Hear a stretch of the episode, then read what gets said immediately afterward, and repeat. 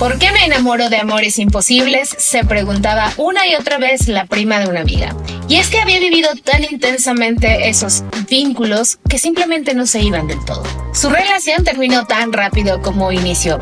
Y la verdad es que incluso es aventurado llamarla relación.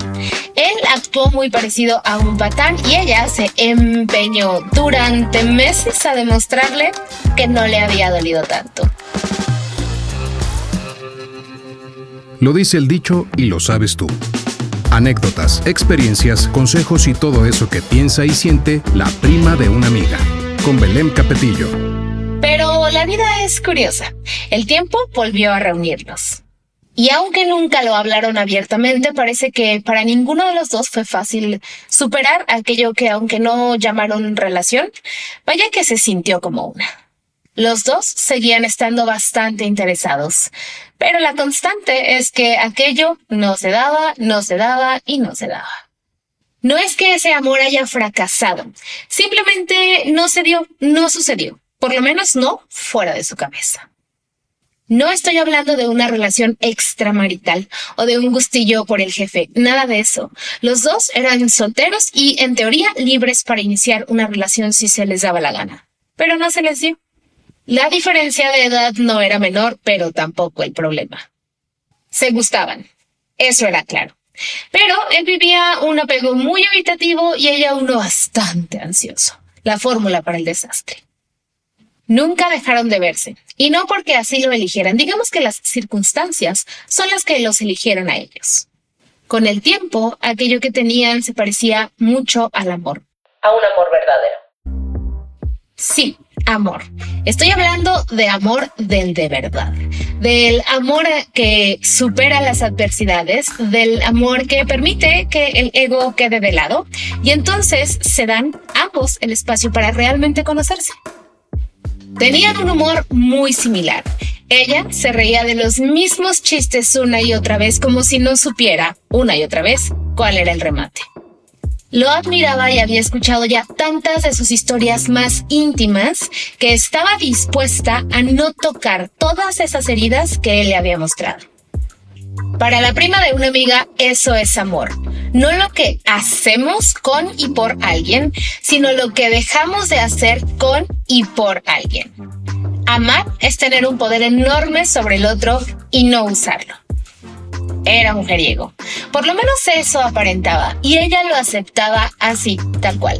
Y no se confundan, no es que aceptara que le pusiera el cuerno, que aceptara que estuviera con otras mujeres, porque como no había una relación de por medio, en realidad solo lo aceptaba. Aceptaba que viviera como se le diera la gana. Así, tal cual. Él andaba con alguien, ella también. Por ratos compartían la soltería, pero eventualmente regresaban con estas parejas, con nuevas parejas, hablaban de sus amores, hablaban de sus desamores, pero nunca de ellos como amor. Ella nunca supo si él estaba enamorado de ella, ella nunca habló de sus sentimientos, porque aquella primera vez habían vivido un romance, un encuentro desde un lugar tan inmaduro que se había quedado con un mal sabor de boca. Entonces, ¿para qué volver a intentarlo? Mejor así. Ese vínculo no se podía lograr pero tampoco dejar. Se veían de vez en cuando, se hablaban prácticamente todo el tiempo que no pasaban juntos. Estaban ahí todo el tiempo. Ahora, no me malinterpreten. Nunca cuernearon al novio o novia en turno. La prima de una amiga no se besuqueó con él, no se acostó con él, no pasó nada. Por lo menos no estando alguien más ahí. No, lo respetó. Respetó al novio en turno en cada momento. Sin embargo, este susodicho, este hombre, este caballero, no salía de su cabeza. Jamás dejó de pensar en él, de extrañar lo que pudo haber sido y no fue. Quizá era más como un amor platónico. Nunca tuvieron una segunda pelea. La única pelea que tuvieron fue esa tres días después de acostarse, en la cual se mandaron a la fregada. Entonces, pues, nunca llegaron a ese lugar, nunca tuvieron que preguntarse con tu familia o con la mía, nunca se acompañaron durante un gripón, entonces... Es una pura fantasía, una muy bonita, por cierto. Era una historia de casi algo, pero una que no terminaba. Estorbaba a quienes querían llegar Yo creo que sí. Pero la prima de una amiga se hizo chaquetas mentales durante mucho tiempo preguntándose por qué el novio en turno se sentía celoso si ella realmente nunca, nunca había confirmado que ese caballero era su grado. Debí empezar a soltarlo y lo hizo. Empezar, ¿eh? Porque el camino es largo. Cuando no logras renunciar a la fantasía y te aferras a lo que pudo haber sido, a lo que podría ser, entonces ese vínculo se convierte en un lastre.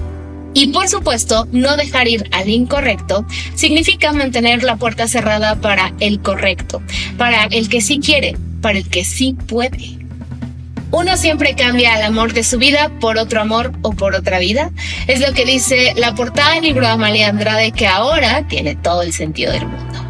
Quizá él era el amor de su vida, pero de una vida que no estaba viviendo, de una vida pasada o de una vida futura. La cosa es que no era el amor de esta vida. Y si hubiera más de un amor para cada vida, si hubiera varios caminos y todos ellos terminaran con un final feliz, que cualquier camino con algo de atención y otro poquito de intención convierte a ese hombre en el hombre. Vivirías más tranquila si supieras que siempre habrá un nuevo amor y que si lo quieres, ese nuevo amor puede convertirse en un mejor amor. ¿Se acabó? vendrá uno nuevo. Sé que no suena romántico, sé que no suena cortavenas, pero pues igual y por ahí va la cosa, ¿no? Hay otro amor, otro vato o morra, lo que te guste, aquí no juzgamos.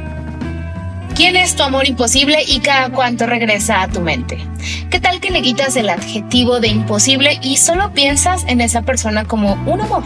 Un amor de algún otro momento, un amor de alguna otra vida. Cada que aparezca en tu cabeza, dale chance de estar ahí un ratito, pero eventualmente hazle espacio al que sí está, al que sí puede. Si alguna vez los llamamos imposibles, es por algo, porque la cosa se puso muy complicada o porque de verdad, por más que lo intentaron, no más no jaló. Si es así, hay que ponerlos en el lugar que les corresponde. No vayas cargando amores imposibles por todos lados. Son pesados y joden la espalda. Gracias por estar aquí. Platiquemos sobre todo eso que te preocupa a ti y a la prima de una amiga. Sígueme en redes. La prima de una amiga soy yo en Facebook e Instagram y prima de una amiga en TikTok. Hasta la próxima. Adiós.